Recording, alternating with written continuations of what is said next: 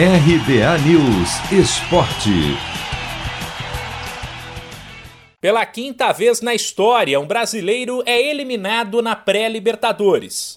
Depois do Corinthians duas vezes, do São Paulo e da Chapecoense, chegou a hora de o Grêmio sentir essa dor na pele e ter que se contentar com uma vaga na Sul-Americana. Após perder na ida para o Del Valle do Equador por 2 a 1, o tricolor ontem em Porto Alegre fez 1 a 0 e teve várias oportunidades para ampliar ainda no primeiro tempo. Mas aí entra aquela expressão antiga: a bola pune. E puniu. No finalzinho da primeira etapa, Ortiz empatou. E no segundo tempo, Michael foi expulso. E três minutos depois, Ortiz, de novo, decretou a virada.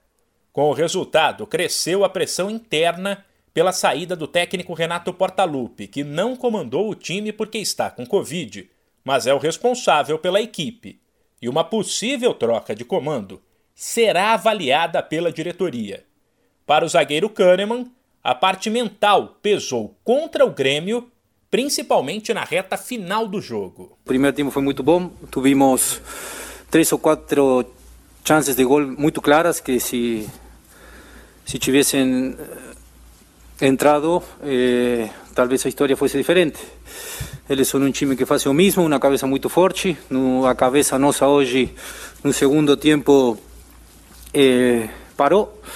E, e, talvez isso, isso pode ser algum dos, dos fatores que, que possa ser determinante na hora do, do final do, do jogo. Então, que olhar para dentro e tratar de, de fazer um análise objetivo, de ver quais são os erros, que está bem feito, que está errado e, e melhorar. Já o auxiliar técnico Alexandre Mendes, questionado sobre se a derrota pode ser considerada um fracasso, respondeu assim: Analisando o jogo em si, é, se observar bem, nós tivemos um primeiro tempo muito bom, com a estratégia bem montada, com situações de gols claras.